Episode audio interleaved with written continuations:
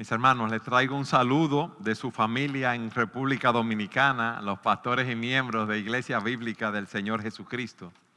Es un privilegio estar aquí con el pueblo de Dios adorando a nuestro Señor. Yo quiero decirles que ustedes nos han bendecido grandemente a nosotros.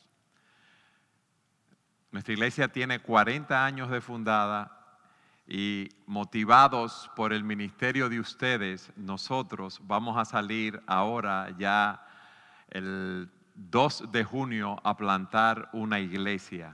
Y alabamos al Señor por esa bendición que ustedes han sido para nosotros. Quizás ustedes no lo saben, no se dan cuenta cómo están influenciando a otros, pero Dios los está utilizando poderosamente para su gloria.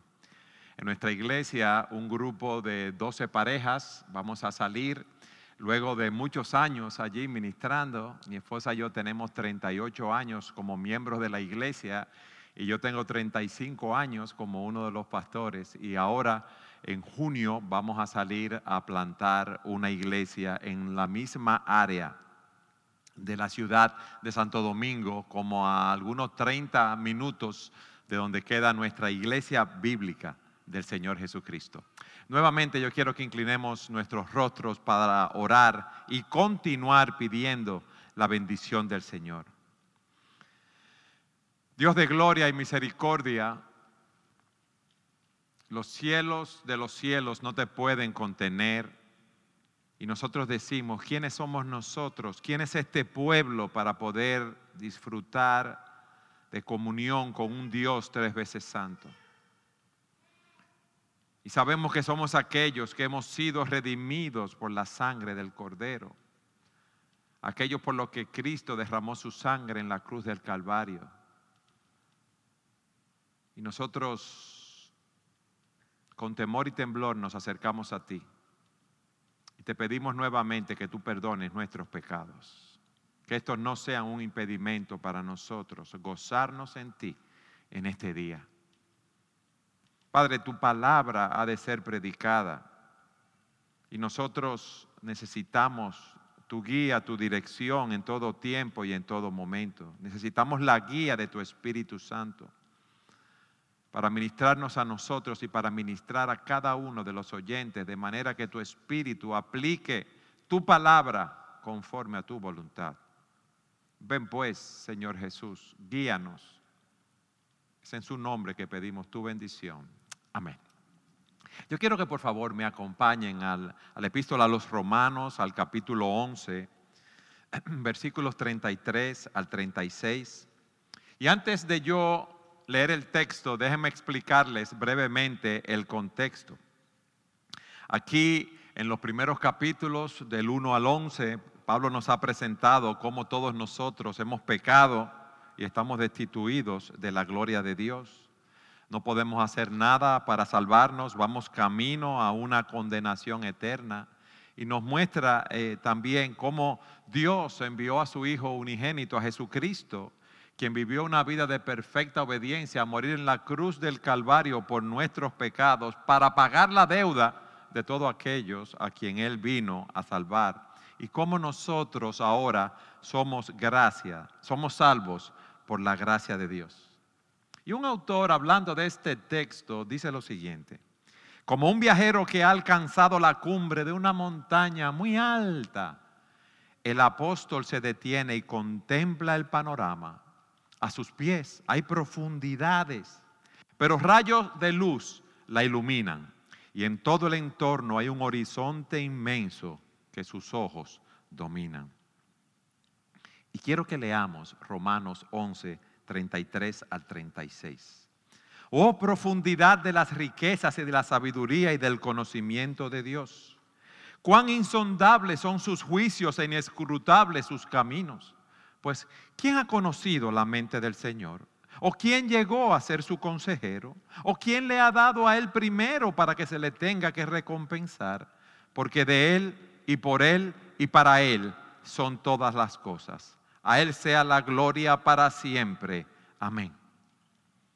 ¿Cuál es mi intención en esta mañana?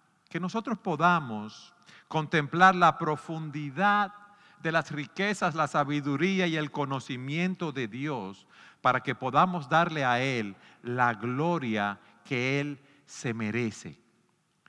Pero que también al verlo en esa grandeza y en esa majestad entendamos que Él es Dios y nosotros no somos Dios, porque muchas veces nosotros nos quejamos contra Él, porque esperamos que las cosas en nuestras vidas sean como a nosotros nos parece. Déjenme hacerle esta historia. Del año 2003 al 2010 yo estuve ministrando en una iglesia que estaba a una hora y media de Santo Domingo, la capital. En esa iglesia yo iba todos los domingos y durante la semana, cuando era necesario, a, ver a los hermanos allí. Cerca de esa ciudad, esa ciudad está en la falda de una montaña, más arriba hay una ciudad que se llama Jarabacoa, y yo quería comprar un terreno en esa ciudad para nosotros estar más cerca de la iglesia, porque en un momento pensamos quedarnos ministrando en esa iglesia. Cuando estábamos buscando ese terreno en Jarabacoa, yo no sé cómo son los vendedores de bienes raíces aquí, pero nosotros teníamos allí en Jarabacoa una amiga querida que era vendedora de bienes y raíces. Y ella nos llamaba para decirnos, le tengo el solar que tú estás buscando, le tengo la tierra que tú estás buscando, porque yo le había dado ciertas especificaciones. Queríamos tener el terreno en un punto donde pudiéramos bajar fácilmente a la ciudad de La Vega y una serie de directrices. Un día nos llama y nos dice, te tengo el terreno que tú quieres, pero me lleva en una dirección opuesta en la ciudad a donde yo le había dicho que quería el terreno. Parqueamos el carro y me dice, el terreno está en aquella montaña, en aquella loma. Ustedes le dicen loma también, ¿verdad? Y yo veo la, montaña, primero cuando íbamos en el camino, ya yo iba refunfuñando y diciéndole, ay fulana, pero yo te dije que yo no quería el terreno por aquí, mira qué lejos, a mí no me conviene, yo no quiero, vamos a devolvernos. Y ella me decía, no, vamos a llegar para que tú lo veas. Llegamos en la falda de la montaña y empezamos a subir, qué sé yo, 300 metros. Y cuando íbamos subiendo, yo le decía, eh, eh, Luisa, eh, yo te dije que no viniéramos por aquí, mira lo incómodo subiendo este terreno aquí para ver esto, yo no quiero ir, vamos a devolvernos. Ella me decía, no, vamos a seguir. Y cuando llegamos al, tope de la montaña, que yo vi esa belleza del terreno que ella tenía en esa montaña, rodeado de montañas por todas partes, con una vista hermosa, con el sol resplandeciente, todo ese verdor, adivinen qué, compré el terreno. Pero mientras tanto, yo iba refunfuñando. Y nosotros somos así. Echamos chuipes espirituales. ¿Sabes que es un chuipe? Y vamos caminando así y se nos olvida la grandeza y la majestad de Dios. Ahora, déjenme explicarles algo antes de continuar con el texto. Esta grandeza y majestad de Dios es lo que debe guiarnos todos los días de nuestras vidas. ¿Por qué vamos a salir a plantar? Para la gloria de Dios. ¿Por qué hacemos lo que hacemos? Para la gloria de Dios. Por lo que Dios ha hecho por nosotros. Por sus misericordias y sus bondades en nuestras vidas. Y este texto nos ayuda a entender esto. Dios es mucho más grande, Dios es mucho más majestuoso de lo que nosotros podemos entender. Y te digo algo, tú y yo no somos grandes. Por lo tanto, nosotros debemos humillarnos en la presencia de Dios y adorarlo, porque ya con lo que Él hizo por nosotros es suficiente para estar de rodillas, adorando al Creador de los cielos y de la tierra, que nos dio esa vida gloriosa en Jesucristo. Y es lo que está diciendo Pablo. Y yo quiero que con eso en mente veamos nuestro primer punto. Dios es mucho más grande de lo que podemos entender. Óigame bien. Dios es mucho más grande de lo que nosotros podemos entender. Vamos al versículo 33. O profundidad de las riquezas y de la sabiduría y del conocimiento de Dios, cuán insondables son sus juicios e inescrutables sus caminos. Pablo está maravillado viendo la profundidad de los atributos de Dios. Dios es incomprensible él habla de profundidad. algo profundo, lo define el diccionario, es algo que tiene el fondo a gran distancia. En términos humanos, déjeme explicárselo en términos geográficos. El punto más profundo de la Tierra es la fosa de las Marianas, la fosa de las Marianas que está en el Océano Pacífico, cerca de las Filipinas, cerca de Guam. Esa fosa tiene 36 mil pies de profundidad, o sea, 10.984 metros. Redondeándolo, tiene 11 kilómetros de profundidad por debajo del mar. Si usted toma el monte Everett, que es la montaña más alta de la Tierra, que tiene alrededor de 8.848 metros, y lo entierra ahí, todavía al Everett le faltan dos kilómetros y pico para llegar a la superficie de esa agua. Usted mira ahí abajo y usted no ve nada. No hay un robot, yo creo que pueda bajar a 36 mil pies, una máquina de esa, no existe. ¿Y qué es lo que estamos diciendo aquí? ¿Qué es lo que dice Pablo? Oh, profundidad. Hay una profundidad en la riqueza, en la sabiduría, en el conocimiento, en los juicios y en los caminos de Dios. Es algo difícil de comprender o de interpretar, pero gloria a Dios, Él nos los ha revelado en su palabra. Y yo alabo al Señor por eso, porque no es un misterio para nosotros, no es algo que está escondido. La voluntad de Dios, o parte de la voluntad que Él quiere que sepamos, Él nos la ha revelado a nosotros, pero sus pensamientos son sumamente profundos. Y Él nos dice aquí que esa riqueza, ese conocimiento, esos juicios, ese conocimiento de Él no tiene dimensión.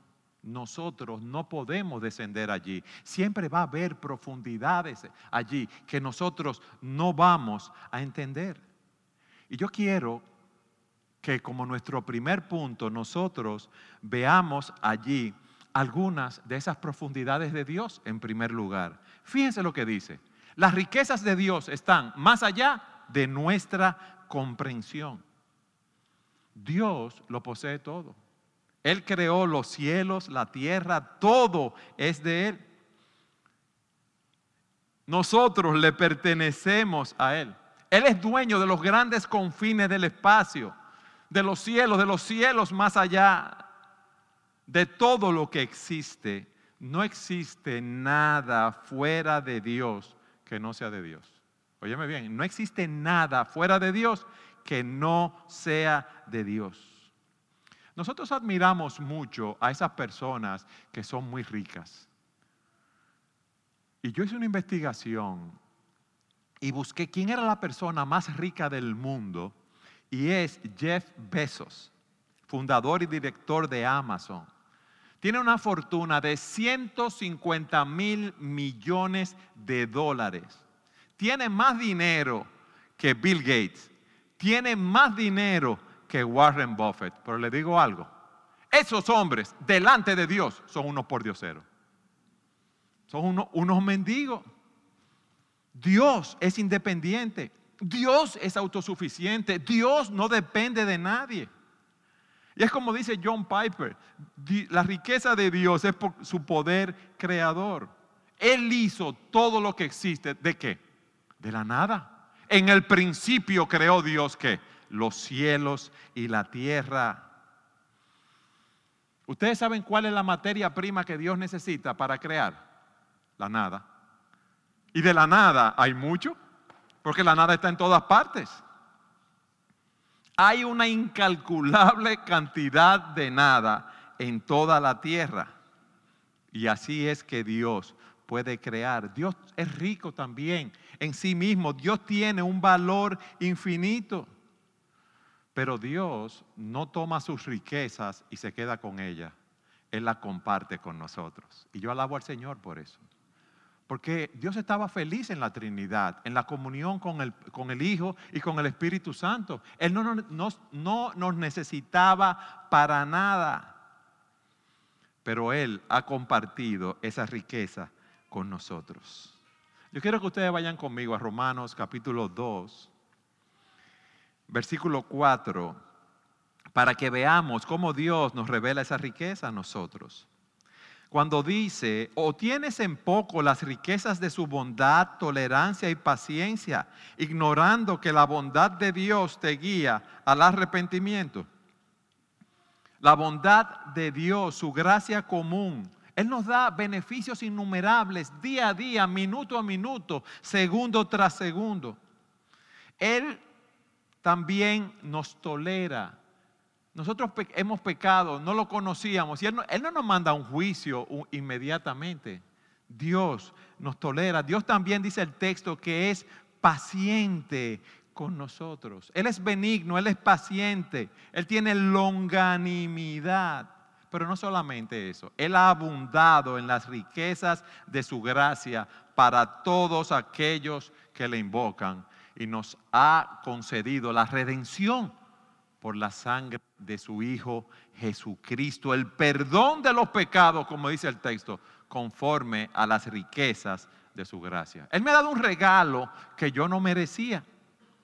Dice Efesios, a fin de poder mostrar en los siglos venideros las sobreabundantes riquezas de su gracia por su bondad para con nosotros. Dios quiere que nosotros disfrutemos de su riqueza. Y esa riqueza, o la mayor riqueza que nosotros podemos disfrutar, es de Cristo. Y yo quiero que aquí, en este momento, nosotros hagamos una reflexión.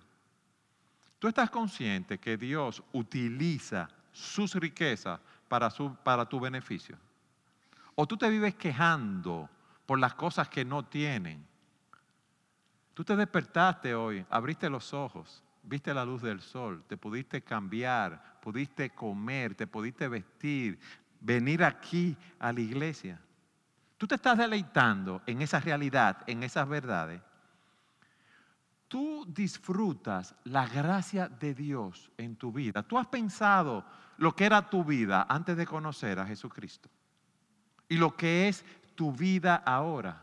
Saber que nuestros pecados han sido perdonados. Saber que nosotros tenemos comunión con el Dios Todopoderoso. El saber que nuestras vidas tienen un propósito. Tú estás disfrutando de ese regalo que Dios te ha dado. Tú estás disfrutando de la gracia, la misericordia, la compasión, la bondad y el perdón que Dios te ha concedido en Cristo cuando lo que tú merecías era una condenación eterna. ¿Qué tanto tú alabas a Dios? Dice Efesios que Él nos ha bendecido con toda bendición espiritual en los lugares celestiales en Cristo. Que nos escogió en Él antes de la fundación del mundo para que fuésemos santos y sin mancha. Que en amor nos predestinó para adopción como hijos para sí mediante Jesucristo, conforme al beneplácito de su voluntad, para alabanza de la gloria de su gracia que gratuitamente ha impartido sobre nosotros en el amado. Las riquezas de Dios, la profundidad de las riquezas de Dios. Pero Él nos habla en segundo lugar también de que la sabiduría de Dios está más allá de nuestra comprensión.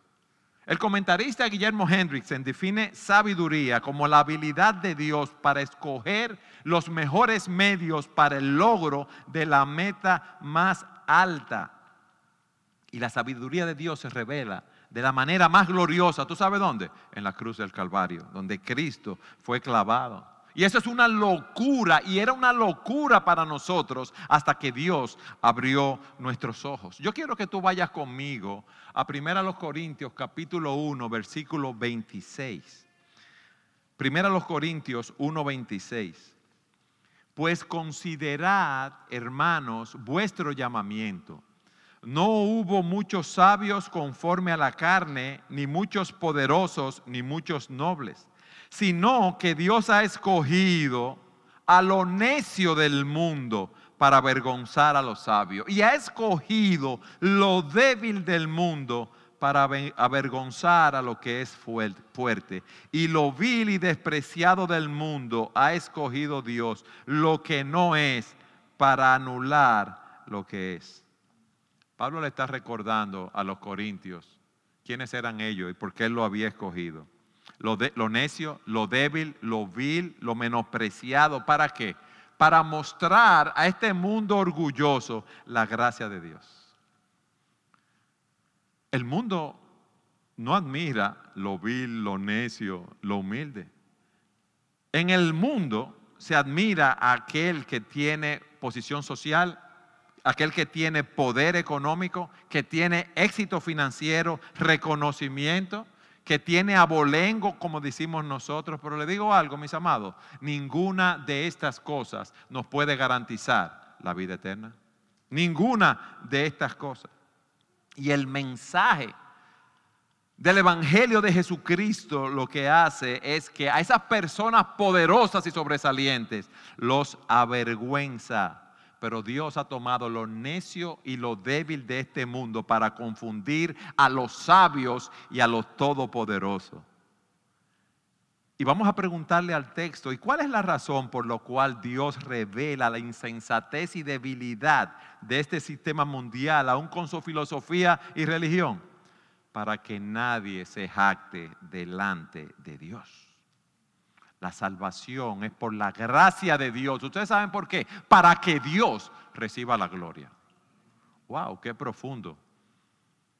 Ninguno de nosotros hubiera diseñado un plan así, tan glorioso como este.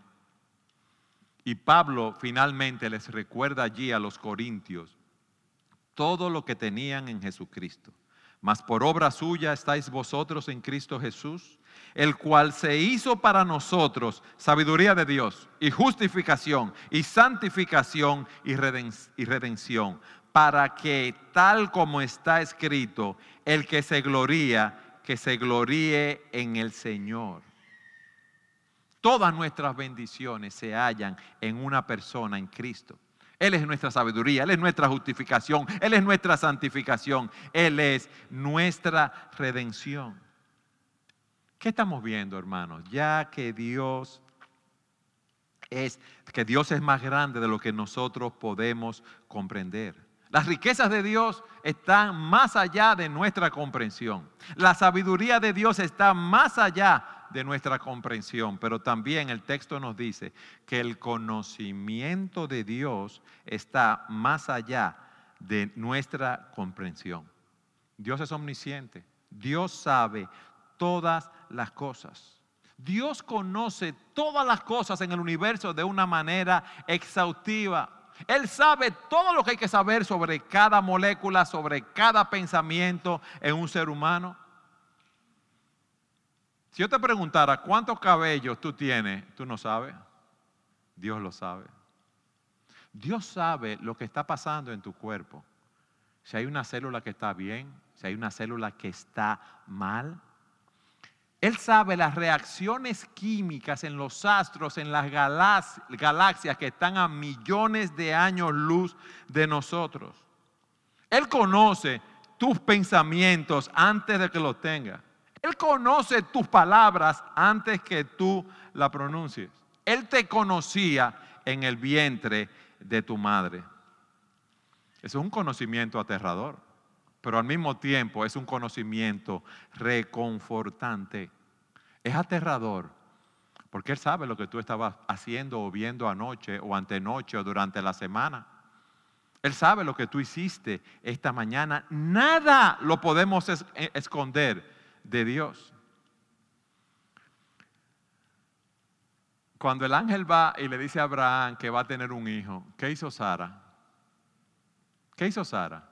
Se rió, pero ella estaba escondida, o sea, ella estaba detrás en la tienda y el Señor le dice, ¿por qué se rió Sara? Porque él sabía lo que había pasado. Él vio la incredulidad de Sara, él vio la debilidad de ella, él vio el pecado, pero no la despreció sino que la bendijo con su promesa de gracia a pesar de su debilidad. Y te digo algo maravilloso, Él hace lo mismo con nosotros. El conocimiento de Dios está más allá de nuestra comprensión. Por eso es que el salmista dice en el Salmo 139, 6, tal conocimiento es demasiado maravilloso para mí, es muy elevado, no lo puedo comprender. Entonces, las riquezas, La sabiduría, el conocimiento de Dios está mucho más allá de nuestra comprensión. Pero nos dice el texto también que sus juicios están más allá de nuestra comprensión. Dice, cuán insondables son sus juicios.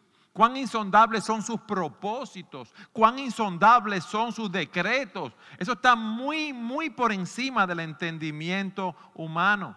Cómo Dios ejecuta su obra en el mundo. David dice en el Salmo 35, tu misericordia, oh Señor, se extiende hasta los cielos, tu fidelidad hasta el firmamento, tu justicia es como los montes de Dios, tus juicios son como profundo abismo. Pero esos juicios son insondables, mis amados. Esos juicios son imposibles de entender, son incomprensibles. Dios trajo un juicio por la maldad del hombre sobre la tierra. Le dice a Noé que prepare un arca y Noé se salva con su familia. ¿Por qué Dios lo hizo así? Por su pura gracia, conforme a su propósito eterno. Yo no lo entiendo. Hay un hombre que nació ciego y al, al, Señor le preguntan, al Señor Jesucristo, ¿quién pecó, este o sus padres, para que naciera ciego? Jesús respondió, ni este pecó ni su padre, sino que está ciego para que las obras de Dios se manifiesten en él. Él nació ciego para que las personas vean el poder de Dios obrando en ese hombre. En ese caso no fue un juicio de Dios, fue así para que Dios fuera glorificado. Y eso nos enseña a nosotros que no hay razón para nosotros sentirnos celosos cuando otra persona está experimentando el favor de Dios. Si hay otras iglesias prosperando y tienen miles de miembros, otras plantaciones, gloria a Dios. Porque Él lo está guiando así conforme a su propósito eterno. Pero también, si tú estás experimentando el favor de Dios en tu vida, no pienses que eso es tu propio esfuerzo. O si tú estás resentido porque en tu trabajo hay una persona con menor capacidad intelectual que tú, menor capacidad profesional, menor capacidad de trabajo y a él lo promueven y a ti no, no te celes por eso. Dios está obrando. Sus juicios son insondables. Las riquezas de Dios, la sabiduría de Dios, el conocimiento de Dios, los juicios de Dios están más allá de nuestra comprensión. Pero Pablo nos dice también aquí que los caminos de Dios están más allá de nuestra comprensión. ¿Y ustedes saben cuáles son los caminos de Dios? Los métodos que Dios escoge para cumplir sus propósitos. Dice que son inescrutables, que nadie puede seguir las huellas, son imposibles de rastrear. Es como cuando va un barco en el mar, tan pronto pasa la estela, ya no se sabe lo que pasó por ahí. Es como dice el salmista, en el mar estaba tu camino y tus sendas en las aguas inmensas y no se conocieron tus huellas. ¿Por qué? Porque son inescrutables. Dios escogió a Isaac como el hijo de la promesa y rechazó a Ismael. Explíqueme eso. ¿Por qué? Porque a Dios le plugo hacerlo así. Dios escogió a Jacob, que era un suplantador, en lugar de Saúl. ¿Por qué? Porque lo, así fue que él lo diseñó. Yo no lo entiendo, pero yo alabo a Dios por eso. Yo alabo a Dios por eso. Dios no deja huellas. Ustedes han visto cuando hay un crimen que inmediatamente los eh, analistas están buscando qué tocó el criminal para buscar la huella de ADN, para poder rastrear a la persona por el ADN, para ver quién fue. Dios no deja ADN. Digo, Dios no comete crímenes, pero es que no deja ADN.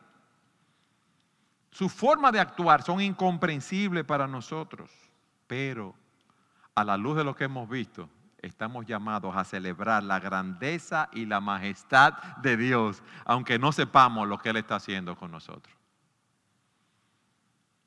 Yo iba subiendo ese, esa loma para la montaña con mi chuip espiritual y quejándome. Y cuando vi eso glorioso, se me olvidó. Y ahora cuando yo voy a esa tierra que tengo, yo no me quejo, porque la belleza de lo que voy a ver es glorioso. Así es que nosotros debemos andar, así es que nosotros debemos plantar, así es que nosotros debemos evangelizar. ¿Qué hemos visto hasta aquí? Lo repito para que nadie se me pierda. Dios es más grande de todo lo que puedes comprender. Y yo iba a decir, Dios es más grande de lo que imagino, como la canción. Sus riquezas, sabiduría, conocimiento, sus juicios y sus caminos están más allá de nuestra comprensión. Eso es lo que nos enseña el versículo 33. Ahora, yo voy a leer el versículo 34 y luego le voy a decir cuál es el encabezado. Vamos allí, versículos 34 y 35. Pues, ¿quién ha conocido la mente del Señor? ¿O quién llegó a ser su consejero? ¿O quién le ha dado a él primero para que se le tenga que recompensar? Son tres preguntas retóricas. Ahora, ¿cuál es la respuesta para esas preguntas, mis amados? ¿Quién le ha dado algo al Señor? ¿Quién? Tú, yo. ¿Quién?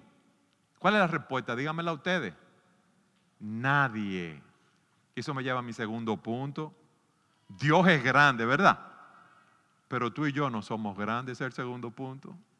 Dios es grande en riqueza, en sabiduría, en conocimiento, en sus juicios, en su camino. Pero yo debo entender que yo no soy grande.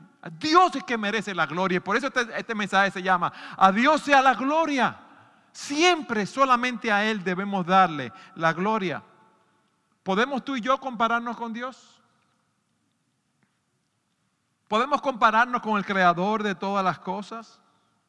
Y eso es lo que Pablo, a manera de comparación, entiendo que nos está diciendo. Yo no soy grande, yo necesito crecer en humildad. Yo debo verme en relación a Dios y ver que yo no soy nada. Yo no sé cuántos de ustedes conocieron a un boxeador que se llamaba Cassius Clay, que después cambió el nombre a Mohamed Ali. ¿Quiénes lo conocieron? Levánteme la mano. Ya por eso yo sé su edad más o menos. Son contemporáneos de nosotros. Él alardeaba siempre, yo soy el más grande, yo soy superior a todo, yo soy el mejor, yo soy el mejor, lo vivía repitiendo. Una vez estaba en un vuelo en un avión comercial y antes de despegar, ustedes saben que se da el aviso de abróchense los cinturones. Y él oye el aviso y no se abrocha el cinturón y viene la azafata a decirle, por favor, abróchese el cinturón. Y él le dice, yo soy el mejor, yo soy Superman y Superman no necesita cinturón de seguridad.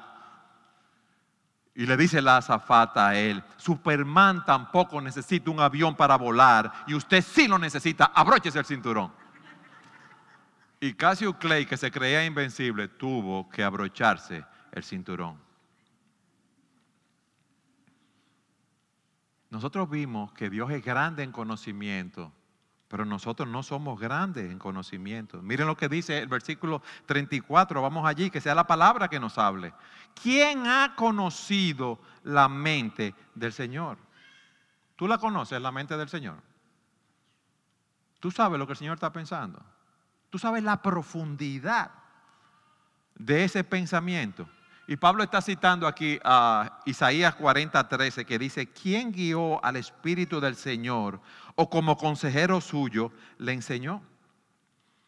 El Señor es omnisciente. Él sabe todo acerca de todos en todos los lugares. Su conocimiento de Él es exhaustivo, Él lo sabe todo. ¿Tú sabes lo que significa eso? Que Dios no necesita el consejo tuyo y mío. Y nosotros no creemos que Dios nos necesita a nosotros. Lo que nosotros podemos conocer de Dios, lo que Él nos ha revelado, Él nos los ha revelado a través de su palabra. Toda la escritura es inspirada por Dios, es útil para enseñar, reprender, corregir, instruir en justicia a fin de preparar al hombre de Dios para que sea perfecto, equipado para toda buena obra. Dice la escritura que el hombre natural no percibe, no acepta las cosas del Espíritu de Dios porque han de ser discernidas espiritualmente. Nosotros no conocemos la mente del Señor, sino es a través de su Espíritu Santo. Ahora, ustedes saben quién es el único que conoce a plenitud la mente del Señor. El Señor Jesucristo. Porque Él es Dios. Y Juan dice, nadie ha visto jamás a Dios, el unigénito Dios que está en el seno del Padre, Él lo ha dado a conocer. Y lo que nosotros sabemos de Dios lo sabemos porque Cristo nos lo ha revelado. Lo que nosotros conocemos del plan de salvación en la historia es porque Él nos lo ha revelado. Dios es grande en conocimiento. Tú y yo no somos grandes en conocimiento. Pero también vemos en el texto que Él dice, ¿O quién se convirtió en su consejero? ¿O quién llegó a ser su consejero? Dios es grande en sabiduría, pero tú no eres grande. Dios no te pidió consejo para el plan de las edades, ni para los planes de plantación, ni cómo hemos de hacer las cosas. Dios no necesita nuestro consejo para nada. Ustedes se imaginan, el Dios todopoderoso, creador de los cielos y de la tierra, el Dios omnisciente, va a venir donde nosotros y nos va a decir, oye, ven acá Eduardo, yo he estado luchando con este, este problema que tengo y, y no sé qué decidir. ¿Tú quieres venir unos minutos para que tú me ayudes? Ustedes se ríen, ¿verdad? Yo me río también. Él no nos necesita a nosotros. Hay una canción que decía, bájate de esa nube y vuelve a la realidad. Ese texto no está bajando de esa nube, mis hermanos para que pongamos la vista donde realmente tenemos que ponerla. Job perdió sus hijos, perdió sus posesiones, perdió la salud, tuvo mucho sufrimiento. Y él dijo, aunque él me matare, en él esperaré. ¿En quién? En el Señor. Mis hermanos, ¿cuántas cosas estamos pasando en nuestra vida que no entendemos? ¿Cuántas lágrimas hemos derramado? ¿Cuántas veces le hemos clamado al Señor que nos muestre algunas cosas? ¿Por qué las estamos viviendo? Pero el Señor no la ha placido. ¿Y qué vamos a decir? A Él sea la gloria, hoy y por siempre. Porque ya lo más grande Él lo hizo por mí a través de su Hijo Jesucristo. Él me dio la vida eterna. Dios es grande en conocimiento, nosotros no lo somos. Dios es grande en sabiduría, nosotros no lo somos. Dios es grande en riqueza, nosotros no lo somos. Versículo 35. ¿O quién le ha dado a él primero para que se le tenga que recompensar? Él es el dueño del universo, él no necesita nada. ¿Tú te imaginas que el Señor dice, oye Eduardo, yo estoy esperando que tú ofrendes para financiar el proyecto que tengo. Dios no necesita el dinerito mío. Él es el dueño del oro y la plata. Él no necesita nada de eso. Es el privilegio nuestro dar para la obra de Dios. ¿Quién le ha dado a Él primero para que se le tenga que recompensar? Dios no tiene ninguna deuda con nosotros. Hay personas que piensan que haciendo buenas obras se van a ganar el cielo. Eso, eso no es así.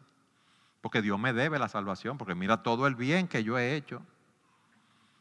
Y hay personas que ofrendan a la iglesia y a diferentes obras pensando que cuando mueran en el día del juicio final les va a ir bien porque se han ganado el favor de Dios. No, la salvación es por la gracia de Dios, por su bondad y por su misericordia. No hay nada que nosotros no podamos hacer nosotros debemos ir a Dios como pobres y necesitados porque Él no nos debe nada. ¿Qué hemos visto? Dios es más grande de lo que podemos comprender. En su riqueza, su sabiduría, su conocimiento, sus juicios y sus caminos. Y nosotros no somos grandes. Dios es grande en conocimiento, en riqueza y en sabiduría, y yo no soy grande. Y yo decía, yo decía al principio del mensaje que yo quisiera que en esta mañana contempláramos la profundidad de las riquezas, la sabiduría y el conocimiento de Dios para que podamos adorarlo, dándole la gloria que Él merece y para que entendamos, para que entendamos que Él es Dios y que Él no tiene ninguna deuda con nosotros. Y que nosotros no podemos estarlo desafiando pensando que Él nos debe algo o que Él no nos está tratando bien, que no nos está tratando como pensamos que debe tratarnos. Y que ver esa grandeza de Dios y ver nuestra pequeñez y lo que nosotros somos, que es solamente por gracia, y que eso nos lleve a humillarnos en su presencia y adorar a aquel que vive por los siglos de los siglos. Porque solo Él merece la gloria y la adoración. Quizás tú estás cuestionando a Dios. ¿Por qué, Señor? Quizás tú estás amargado, disgustado, porque las cosas no han salido como tú querías en tu vida, en tu salud, en, con la familia, en la plantación, con los afectos tuyos, la soledad que estás viviendo. Quizás te estás quejando por la falta de dinero que tienes o por la inflación que se ha comido tu pensión y tus ahorros. O ves personas a tu alrededor que están en una mejor condición que tú. Personas que tienen menos capacidades. Porque tú entiendes que tú eres más sabio, más inteligente, que tú puedes hacer las cosas mejor y estás cuestionando a Dios. No cuestiones a Dios. Dios es Dios, yo no soy Dios. Y hay personas que oyen el Evangelio y entienden que ellos pueden decidir el momento en que van a entregar su vida a Cristo. Y oyen la palabra, oyen la palabra y no saben que están en una cuerda floja, que están al borde de un abismo, que puede venir una bolita de grasa en sus arterias, en sus venas, impactar su corazón, su cerebro y pueden morir o pueden salir y tener un accidente o pueden tener un infarto, lo que sea, y no saben que están al borde de la eternidad, que están en un precipicio. Dios es más grande de lo que nosotros podamos comprender. Y eso nos lleva a nuestro tercer punto. Por lo tanto, humíllate y adóralo. Vamos al versículo 36. Porque de Él, por Él y para Él son todas las cosas. A Él sea la gloria para siempre. Amén. Dios está en control de todas las cosas. ¿Sabes lo que está diciendo este texto ahí? Dios es soberano. Y decir que Dios es soberano es decir que Dios es Dios. Porque de Él, por Él y para Él son todas las cosas. A Él sea la gloria para siempre. Amén. Dios es la fuente, el sustentador y el fin de todo lo que existe. Dios es la causa primera, la causa efectiva y la causa final de todo. Dios es el originador, el sustentador y la meta de toda la creación. Dios es el alfa y el omega y todas las letras que están en el medio. Él es el principio y Él es el fin. Y ese es el Dios que nosotros debemos adorar, nuestro Dios glorioso. ¿Y por, por qué debemos humillarnos? ¿Por qué debemos adorarlo a Él? Porque todas las cosas, como dije, son de Él. Porque de Él, por Él y para Él son todas las cosas. Tuya es, oh Señor, la grandeza y el poder y la gloria y la victoria y la majestad en verdad. Todo lo que hay en los cielos y la tierra, tuyo es el dominio, oh Señor, y tú te exaltas como soberano sobre todo. De ti proceden la riqueza y el honor. Tú reinas sobre todo y en tu mano están el poder y la fortaleza y en tu mano está engrandecer y fortalecer a todo. Todas las cosas son de Dios. En segundo lugar, todas las cosas son a través de Él, son por medio de Él. Dice la Escritura que Él trabaja todas las cosas conforme al consejo de su voluntad. Dice la Escritura que todas las cosas obran para bien y eso incluye que todas las pruebas que vienen a nuestras vidas vienen de la mano amorosa y misericordiosa de Dios, quien utiliza esta situación para que nosotros glorifiquemos su nombre. Por eso Job dijo, el Señor dio y el Señor quitó, sea el nombre nombre del Señor bendito. Y esos ejemplos están ahí para que nosotros los sigamos. Todas las cosas son de Dios, todas las cosas son a través de Dios, todas las cosas son para Él, porque de Él, por Él y para Él son todas las cosas. ¿Tú sabes qué significa eso? Que todas las cosas que existen existen para el propósito de Dios y para su gloria y que no existe nada que no resulte para la gloria final de Dios. Por eso nuestro catecismo dice que el fin principal del hombre es glorificar a Dios y disfrutarlo para siempre. Y John Piper dice glorificar a Dios disfrutando de Él para siempre. Y nosotros tenemos la mayor bendición de todas. ¿Sabe cuál es? Que nosotros, los que hemos nos hemos arrepentido de nuestro pecado y hemos confiado en Cristo para salvación, estamos en Cristo.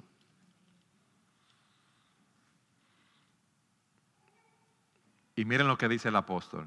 A Él sea la gloria para siempre. Amén. A Él sea la gloria en todo tiempo y en todo momento. No importa lo que tú estés pasando, dale gloria a Dios. Dale gloria a Dios. No importa las cargas que tú estés llevando, dale gloria a Dios. A Él y solo a Él sea la gloria por siempre. Él es el, único digno de alabanza en nuestro Dios, no importa nuestra situación. Eso es algo que nosotros debemos reconocer. Su amor es real. Ya Él me mostró su amor en la cruz del Calvario cuando entregó a su Hijo por mí, cuando yo era su enemigo. Ustedes saben lo que pasa con nosotros. Que nosotros tenemos un concepto errado de lo que es la felicidad. Para nosotros la felicidad es tener un buen matrimonio, tener salud, tener dinero, tener hijos piadosos, éxito en los proyectos que desarrollamos, aún en los proyectos ministeriales. Si yo tengo todo eso, las cosas que yo quiero, yo soy feliz. Yo te pregunto, ¿y para qué tú quieres ser feliz? ¿Para qué tú quieres tener todas esas cosas? ¿Para sentirte bien? Sí, para sentirme bien, porque tú sabes lo bueno que es tener todo el reconocimiento y esas cosas. Pero tú sabes una cosa a la luz de este texto, no es para que tú te sientas bien, es para que Dios sea glorificado. El principal objetivo de nosotros es que en vida o en muerte Jesucristo sea exaltado en nuestras vidas ya sea como dice Pablo, por vida o por muerte. ¡Wow! Cuánta sabiduría de parte de Dios. Porque de Él, por Él y para Él son todas las cosas. A Él sea la gloria para siempre. ¿Y qué falta ahí? ¿Qué falta? ¿Qué, qué yo no dije en el texto? ¿Qué no dije yo en el texto? Amén. Faltó el amén. Pablo quiere que, digamos amén a todo lo que él nos ha dicho hasta aquí en Romanos. Él había dicho, yo no me avergüenzo del Evangelio porque es poder de salvación a todo aquel que cree, al, al judío primeramente y luego al griego. ¿Sabe qué, hermano? Amén. No hay justo ni a uno, no hay quien entienda, no hay quien haga lo bueno, no hay quien busque a Dios todos pecaron y están destituidos de la gloria de Dios, pero ahora hemos sido justificados por la fe. Tenemos paz para con Dios por medio de Jesucristo. Amén, amén, amén. Eso es lo que podemos decir nosotros, mis hermanos. Pero Dios demuestra su amor para con nosotros en que siendo pecadores, Cristo murió por nosotros. Amén. No hay cosa más gloriosa que esa. No hay condenación para los que están en Cristo Jesús, los que no andan conforme a la carne, sino conforme al Espíritu. El día que tú cierres tus ojos, lo vas a abrir en la presencia del Señor. Si te has arrepentido de tu pecado y has confiado en Cristo para salvación. Amén. Gloria a Dios. Todos mis pecados han sido perdonados. Y sabemos que a los que aman a Dios todas las cosas cooperan para bien. Los que son llamados conforme a sus propósitos. Amén. No importa lo que tú estás pasando. Dice la escritura, en todas estas cosas somos más que vencedores. Todo eso lo dice Romanos. Somos más que vencedores por medio de aquel que nos amó, porque estoy convencido que ni la muerte, ni la vida, ni ángeles, ni principados, ni lo presente, ni lo porvenir, ni los poderes, ni lo alto, ni lo profundo, ni ninguna otra cosa creada me podrá separar del amor de Dios que está en Cristo Jesús, Señor nuestro. Amén. No importa lo que pase, no importa lo que venga, yo estoy en Cristo. Y usted sabe lo que nos queda a nosotros, decir igual que Pablo, al único y sabio Dios por medio de Jesucristo, sea la gloria para siempre. Amén, amén, amén. Gloria a Dios. Oh, profundidad de las riquezas y de la sabiduría y del conocimiento de Dios. Señor, cuán insondables son tus juicios, inescrutables tus caminos. ¿Quién ha conocido la mente del Señor? ¿O quién llegó a ser su consejero? ¿O quién le ha dado a él primero para que se le tenga que recompensar? Porque de él, por él y para él son todas las cosas. Al sea la gloria por siempre. Amén. Ese es el motivo por el cual nosotros tenemos que vivir, hermanos. No hay otro motivo fuera de Cristo para nosotros vivir. Eso es lo que debe motivarnos a nosotros. A Dios sea la gloria por siempre, hasta el día que estemos en su presencia y veamos cara a cara a ese cordero que fue inmolado por nuestros pecados, aquel que nos dio salvación cuando nosotros éramos sus enemigos, aquel que nos amó con un amor eterno desde antes de la fundación del mundo sin que hubiese nada en nosotros. A Él y solo a Él sea la gloria ahora y por siempre. Amén. Vamos a orar.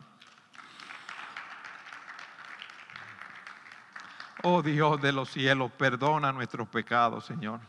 Perdona nuestras quejas. Perdona el que buscamos tanto lo nuestro y no lo que es de Cristo Jesús. Oh Padre, ayúdanos a vivir para ti. Ayúdanos a entender que el tiempo es corto. Ayúdanos a, gastarnos sirviéndote a ti, porque no hay nada más glorioso que servir al Rey de Reyes y al Señor de los Señores. Pero examina tú nuestros corazones, Señor, y mira las motivaciones que hay allí. Que sean nuestras motivaciones el buscar tu gloria y tu honra y no la gloria nuestra, oh Señor. Padre, gracias por tu palabra, gracias por tu Espíritu Santo. Yo te oro por esta iglesia, ciudad de Dios, que tú bendigas a nuestros hermanos, que bendigas sus esfuerzos de plantación. Gracias por el ejemplo que ellos son para nosotros. Gracias por la ayuda que ellos nos han dado. Oh Señor, ven y desciende con poder, desciende con poder y salva a personas aquí. Ayuda que se planten iglesias aquí en Puerto Rico y que muchos puedan conocer el nombre de Jesús y que puedan ir a sus en arrepentimiento y fe. Oh Padre, concédenos el deseo de nuestros corazones porque es para tu gloria. Y esto te lo pedimos en el nombre de aquel que es el alfa y el omega, el principio y el fin, nuestro Señor Jesucristo. Amén.